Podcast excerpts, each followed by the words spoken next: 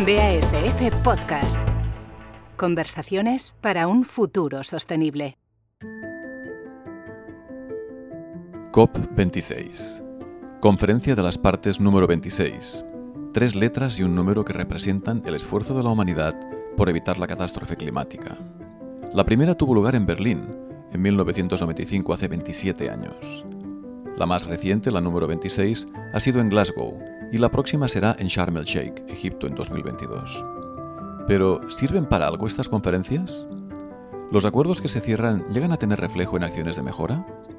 José Luis Gallego, periodista ambiental, que hablaba ya de cambio climático hace 30 años, describe con emoción los avances que él ha observado en estas cumbres, el papel de las nuevas generaciones y de las empresas. José Luis es un apasionado de la naturaleza y se inspira en ella para encontrar los principios guía que explican sus apariciones semanales en programas de radio, en artículos y en libros, donde vierte su optimismo informado y vital. Escucharlo significa aprender a ver las cosas con una nueva mirada, la mirada del que sabe y comprende. Hola José Luis, muy buenas tardes. Buenas tardes. Uh, muchísimas gracias por uh, participar en, esta conversación, en este podcast que hemos llamado uh, Conversaciones sobre Sostenibilidad de BASF y por compartir con nosotros tu experiencia como periodista ambiental, que llevas muchos años trabajando, divulgando cuestiones relacionadas con el cambio climático. Y si te parece, entramos ya en materia. Perfecto. Pues decía que llevas muchísimos años trabajando en este campo de la sostenibilidad y del cambio climático. Eh, ¿Tú crees que con todos estos años a tus espaldas somos la gente conscientes de la emergencia climática que atravesamos? Bueno, digamos que cuando yo empecé a hablar de cambio climático hace alrededor de 30 años, las primeras noticias que iban llegando a nuestro país vinculadas con, los, con el fenómeno del calentamiento global, había un cierto escepticismo, cuando no un negacionismo creciente, ¿verdad? Eh, por desgracia, y digo por desgracia porque los que nos dedicamos a, promover la conciencia ciudadana entre, eh, entre la población eh, hacia, hacia la lucha, hacia la acción climática, no estamos eh, demasiado cómodos con, la, con, con, el aluvión de noticias que vienen llegándonos a, las redacciones, a las televisiones, a las radios de fenómenos climáticos adversos, digo que este, este tipo de fenómenos lo que sí que está haciendo es eh, demostrar que la cosa va en serio, hmm. que esto no es una cuestión, una estrategia para intentar promover el ecologismo, ni obedece a ningún tipo de tendencia social, ni muchísimo menos política, sino que aquí estamos hablando de ciencia. Eso es una cosa que me gustaría que todos tuviésemos muy claro. Cuando hablamos de cambio climático estamos hablando de ciencia, no de creencia.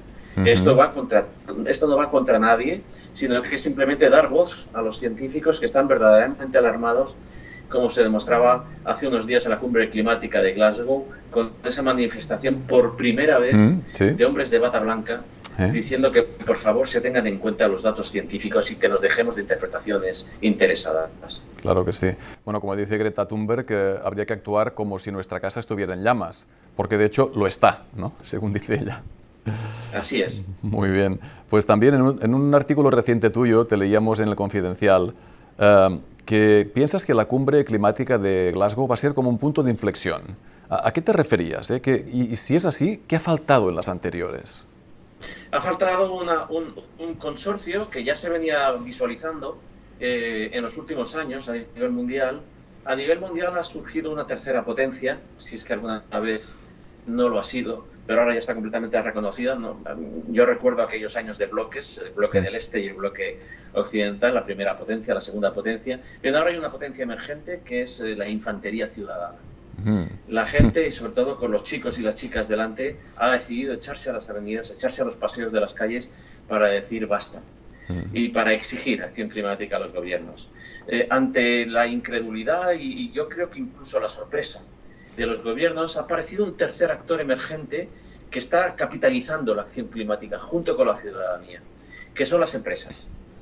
Cada vez son más las empresas que están atendiendo a esta situación y que están haciendo joint venture con eh, los ciudadanos. Y yo tengo muchísima confianza en esa, en esa, en esa, en esa unión de intereses de eh, grandes compañías y, ciudadanos para intentar asumir nosotros el liderazgo. Evidentemente, el medio ambiente siempre ha sido algo demasiado importante como para dejarlo solo en manos de los políticos. Los necesitamos imperiosamente. Pero nosotros, desde la sociedad y desde la empresa, también estamos eh, capacitados para para hacer grandes movimientos. Y eso está pasando en Glasgow. El acuerdo forestal contra la lucha forestal ha sido un ejemplo clarísimo, en el que, eh, liderados por la Unión Europea y por Estados Unidos, un centenar de países que representan el 75% de la superficie boscosa del planeta ha decidido decir basta a la deforestación y emprender medidas para acabar con la deforestación del planeta en el año 2025. Es, esto es ya. Y eso ha sido posible gracias a la inyección del sector privado de 20.000 millones de dólares para llevar a cabo ese tipo de políticas. Esto es eh, sinceramente emocionante. Yo lo estoy viviendo con emoción, como eh, el acuerdo, el, pacto, el gran pacto liderado esta vez por Estados Unidos para acabar con las emisiones de metano, reducir las emisiones de metano, uno de los gases de efecto invernadero más importantes, 20 veces con una, con una potencia de efecto invernadero mayor que la del CO2. Y eso también se está acordando con, con, grandes compañías que están diciendo enseñarnos eh, cómo hay que hacer las cosas y nosotros estamos dispuestos a hacerlas, ¿verdad? Esa, esa, esa nueva transición económica, financiera, empresarial, está siendo muy interesante, que ya despegó con la famosa carta de Larry Finn de BlackRock hace dos años, en la que decía que la sostenibilidad era el estándar y, y ponía deberes a todas sus participadas pero ahora ya se está demostrando en, Glasgow. Esto va muy en serio. Aquí hay un cambio que es irreversible. Bueno, de hecho, las, las empresas hemos contribuido con nuestra actividad, de una forma o de otra, a, a, crear el problema que tenemos encima de la mesa. Entonces sería justo que las empresas también participen de, de, forma muy activa en su solución, ¿no? ¿No crees? Me parece, me parece, déjame, permíteme que subraye lo que acabas de decir porque me parece importante que una gran compañía como VAS eh, asuma esa responsabilidad y sea consciente de la necesidad de revertir ese, eh, ese impacto, la necesidad de dejar de, externalizar eh, los costes ambientales. Durante demasiado tiempo, las grandes compañías han, han, estado externalizando los costes ambientales, hay que incorporarlos al balance, si no, nuestro balance es falso, y hay que emprender medidas para entender al planeta como un, no como un proveedor, sino como un socio. Claro. Y de hecho hablamos ahora también de capitalismo regenerativo, ¿no? No solo de no hacer daño y ni tener impactos negativos, sino de dejar las cosas incluso mejor que como las hemos encontrado, ¿no? Es una tendencia que me parece muy, muy interesante. Así es. Eh, Hay una nueva generación de, de, de, empresarios, de CEOs, de directivos que están eh, encabezando esa, ese liderazgo por la acción climática con nombres y apellidos que, pertenecen al mundo de la empresa, que no pertenecen al mundo de la política ni de las instituciones. Y esto debe de ser aceptado por todos y debe de ser entendido como un paso adelante, caramba, eh, porque lo es. Sí, señor. Eh, respecto al papel de las empresas y la economía circular, en tu libro Circulando hacia una, una nueva economía, dices que hay que ver la sostenibilidad como una oportunidad y no como un obstáculo. Pero ¿cómo podemos convencer a aquellas personas que siguen pensando que la sostenibilidad es un coste o es un tema de greenwashing simplemente? Fíjate, yo, yo, yo, yo asumí este encargo de una, de una editorial empresarial de mucho renombre, de mucho prestigio, eh, con un cierto escepticismo. A mí me encargaron de hacer un trabajo de campo, ¿verdad? Como, como naturalista que soy, durante toda mi vida he salido al campo con un cuaderno en el que iba apuntando todo lo que veía, pájaros, plantas, eh, mamíferos, todo tipo de, de, de, de protagonistas del, medio natural, ¿verdad? Y yo me eché al, al, al mundo empresarial con el mismo afán, intentar localizar empresas que estén haciendo cosas a favor de la economía circular, para dejar ese usar, ese fabricar, usar y tirar, a pasar al usar, fabricar, usar y volver a recuperar para volver a fabricar. Ese, ese círculo mágico que no, no consiste nada más que, en imitar a la naturaleza, es lo que viene haciendo la naturaleza desde siempre, se me antojaba como mm, difícil de entender por parte de la empresa. Mi sorpresa fue que cuando ya llevaba un centenar de empresas dije, bueno, tengo que parar porque aquí podrían caber mil más. Eh, y, y, para mi sorpresa positiva, descubrí que desde pequeñas startups hasta empresas de IBEX y de, y de Wall Street estaban eh, eh, poniendo en marcha mecanismos hacia la circularidad. Mm. Porque me parece que es la manera ya no más sostenible, ya no más responsable, sino la manera más inteligente de estar hoy en día mm. haciendo empresa. Mm. Que es dejar, insisto, de ver al planeta como un proveedor, quien pensaba que se podía crecer infinitamente en un planeta finito, como decía Serge Latouche, o, era un loco o era un economista, ese concepto de infinito no existe, ahora hemos descubierto que no, que no, existe, y que en todo caso la mejor manera de crecer es con el planeta y no contra, el, planeta. Y esa, esa manera de, entender la empresa, de entender el mundo de los negocios, está cuajando y está eh, convirtiendo eh, eh, la esperanza ya en una, utopía, sino en una posibilidad. Tenemos todavía posibilidades para salir de los peores pronósticos. Todavía estamos a tiempo de evitar los peores, los peores modelos que nos anuncian los científicos. Pues es un mensaje optimista y positivo. entrando en el detalle de los plásticos, tú has escrito en tu libro Plastic Detox que hay maneras de reducir el consumo de plásticos, pero lo haces sin culpar a los materiales. Eh, sino concentrándote en lo que hacemos mal con ellos. Eh, ¿Tú crees que entre todos los hemos demonizado sin razón a los plásticos? Bueno, el plástico se ha convertido en una especie de, mito, una especie de, de, mantra que muchos están exhibiendo para eh, reforzar sus teorías de que el mundo se acaba. Yo estoy muy alejado de las tesis catastrofistas y alarmistas. Por eso estas posiciones, con todo mi respeto, eh, con todo mi respeto, de vivir sin plástico, además de utópicas, me parecen una cierta necedad, y con mucho cariño lo digo, ¿verdad?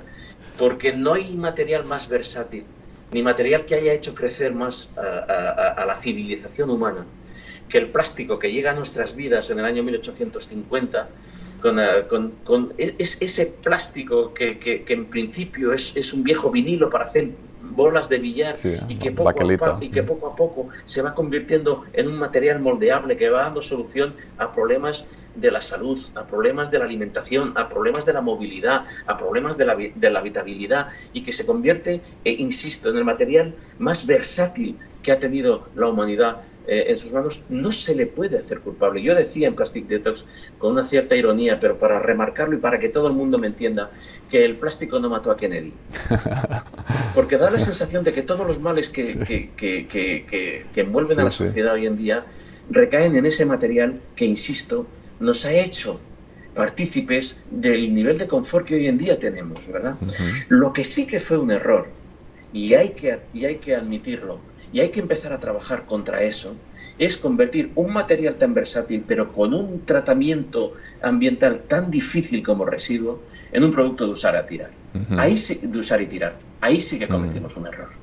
Ahí sí que no fuimos capaces de prever la situación o la emboscada que nos estábamos eh, haciendo a nosotros mismos al convertir un producto que, que, era tan maleable, que era tan versátil, que daba tantas soluciones, pero que tenía una gestión ambientalmente tan dificultosa, como eh, el plástico en sus diferentes polímeros, hay polímeros más amables y, polímeros menos amables, pero desde el PVC hasta el PET, todos esos, toda esa amalgama de polímeros, convertirlos en material de usar y tirar, sí que se han convertido en, un, error. Problema. Pero ese error se está enmendando. Y ahí están las nuevas tecnologías para reciclar eh, eh, los polímeros en multicapa. Y ahí están los bioplásticos y los plásticos verdaderamente compostables, ya no biodegradables, sino que dejan residuo cero en la naturaleza. Bien, sigamos avanzando por ahí. Sigamos eh, entendiendo que el plástico es un material que tiene futuro si lo repensamos. Es momento, yo antes decía en una entrevista que me hacían en radio, que a las R's, a las famosas R's de reciclar, reutilizar, recoger, había que que, añadir la de reformular.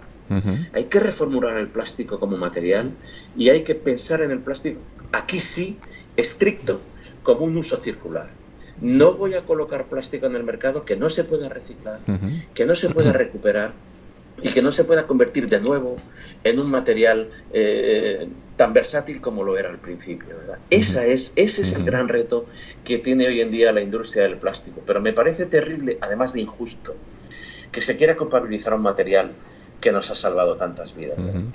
Creo que lo que acabas de decir sobre el plástico lo podrían firmar todos nuestros colaboradores en BASF, que son bastantes miles, que trabajan en estos materiales. ¿eh? Realmente suscribimos al 100% tus, tus uh, afirmaciones. Uh, también en tus libros pones a menudo el foco en las microdecisiones, ¿eh? La, las que tomamos cada uno de nosotros todos los días. ¿Nos puedes dar como tres consejos prácticos que podamos aplicar en nuestra vida diaria, uh, con los cuales pudiéramos a nuestro nivel ayudar a mitigar la emergencia climática? Fíjate, hay tres ámbitos en los que los ciudadanos estamos llamados a participar porque es imposible que desde el mundo de la empresa y desde el mundo de la política se, nos, se puedan decidir. Nadie tiene una varita mágica para reducir las emisiones eh, individuales. Eh, estamos hablando de las medidas que se, van se están tomando en Glasgow, en el acuerdo que salga o no salga, o, la puesta en práctica del acuerdo de París. Bien, hay un acuerdo ciudadano que que es el acuerdo de Pedro, de José, de María y de Isabel. Es el acuerdo que cada uno de nosotros tenemos que tomar para empezar con nosotros mismos y luego con nuestro entorno más inmediato, que es la escuela, que es el hogar, que es la empresa. Ahí debemos de ser conscientes de que nuestra acción es importante. y, y, lo primero que tenemos que asumir es que los pequeños cambios son poderosos y que esos gestos a los que nosotros no le damos ninguna importancia como el de sustituir las bombillas incandescentes por LEDs, como el de reciclar eh, los materiales en función del, material con el que están hechos y colocar cada residuo en su contenedor, en el amarillo, en el azul, en el verde, eso tiene mucha importancia.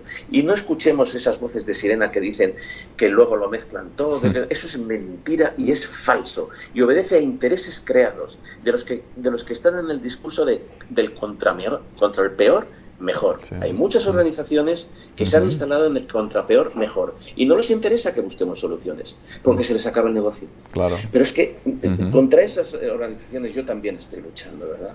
Hay también que intentar hacer esfuerzos para ser más eficientes en el uso de la energía. La energía se está convirtiendo en un valor, lo estamos viendo con la subida de tarifas. Pero eh, con, todos mis respetos, bienvenido sea, y fíjate lo que estoy diciendo, que esto es grave, bienvenido sea si eso nos hace ser más eficientes. Estoy viendo comportamientos hacia la energía que nunca había visto. Gente que está utilizando las horas valle, gente que está reduciendo eh, sus consumos, que está optimizando el funcionamiento de sus electrodomésticos. Caramba, de eso se trata. Y luego un ámbito que me parece esencial y que no se está hablando porque ahora estamos en temas de clima y en temas de energía y en temas de residuos, que es el agua. Cuidado con el uso y el abuso del agua tanto de las aguas residuales como del agua, eh, del agua de boca. Nosotros en, el primer mundo tenemos un, agente disuasorio contra la educación ambiental respecto al ahorro del agua, y es que abrimos el grifo y sale agua. Pero hay miles y miles de millones de personas en el mundo que no tienen ese lujo. Y no se trata aquí de, ponerlo, de ponernos a valor, de ponerlo en valor, ni de, ni de, rezarle eh, un par de oraciones al grifo antes de irnos a dormir. No, no, no estoy diciendo eso sino que seamos conscientes del gran lujo que supone tener equipamientos como el agua potable, como la luz, como, como, eh, los alimentos en buen estado. Y esos alimentos en buen estado eh, llegan a nosotros gracias a un, envasado eficiente. Y un envasado que nosotros somos responsables de retornar para que siga siendo eficiente. Esos tres ámbitos, el de la energía, el del agua, el de los residuos, y que dan lugar al de la acción climática, me parece que son destacables desde el punto de vista individual. ¿Tú eres optimista eh, de que, sobre que llegaremos a 2030 con los deberes hechos eh, respecto a los objetivos que tenemos planteados? Sin lugar a dudas, eh, no nos queda otra, no nos queda otra, porque los modelos que se dibujan más allá del aumento de 1,5 grados centígrados de temperatura mm. son tan mm. inquietantes y nos, nos abocan de una manera tan dramática a la incertidumbre mm. que seríamos unos auténticos suicidas si no lo hiciéramos. Y, yo creo que esta, esta generación de, chicos jóvenes que vienen detrás de nosotros, que, que, bueno, ahí se ha destacado Greta Thunberg, pero no es la única que está liderando ese movimiento. Incluso yo a veces es una figura que me genera un una, cierta descolocación, ¿verdad? Pero lo que no cabe duda es que esos millones de, chicos y chicas que se están echando a las calles a pedir acción climática, que están mm, personalmente implicados y que van a ser los nuevos consumidores, que van a ser los consumidores del futuro de BASF, por ejemplo. A esos consumidores los vais a tener que tratar desde otras posturas, desde otros postulados y desde otras filosofías de empresa y de producción, ¿verdad? Que sí, sois, sois plenamente conscientes de ello. Sí, sí, lo somos. Y eso también está atañendo a los, a los eh, políticos, ¿verdad? Yo creo que vamos a, tomar las decisiones adecuadas. Creo que va a ser in extremis, que vamos, vamos a ganar el partido de los penaltis, pero nos podríamos haber ahorrado todo este sufrimiento, ¿verdad? Sí. Pero creo que lo vamos a conseguir, estoy convencido de ello. Pues son palabras que nos confortan mucho, José Luis. Eh, empezando por esta valoración optimista de lo que está pasando ahora en la, cumbre de, Glasgow, este nuevo papel de, las empresas y también de los consumidores y de, los jóvenes a la hora de exigir nuevos comportamientos y de esta concienciación más plena de gobiernos y de, empresas en lo que es la economía circular y el uso de los recursos, eh, pues eh, nos, nos, gusta escuchar que desde tu perspectiva tan informada de muchos años de analizar las tendencias, ves un futuro en el que no habrá otro remedio que tener éxito en esta, en esta lucha. ¿no? Pues te agradecemos, te agradecemos muchísimo, José Luis, estas reflexiones que hayas compartido con nosotros estos minutos para hablar de sostenibilidad, de cambio climático, del papel de las empresas y el papel de la economía circular. Em, y, bueno, quedamos eh, eh, emplazados para una nueva ocasión en la que podamos seguir charlando de estos temas en persona. Muchas gracias. Por supuesto, Carlas. Gracias. Adiós. Gracias.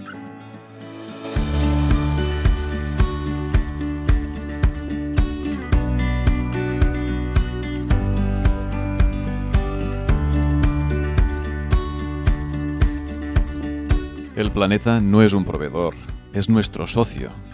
Cuando José Luis pronuncia estas palabras, algo se remueve dentro de mí. ¿Cuánto nos ha costado a la humanidad darnos cuenta de eso tan básico?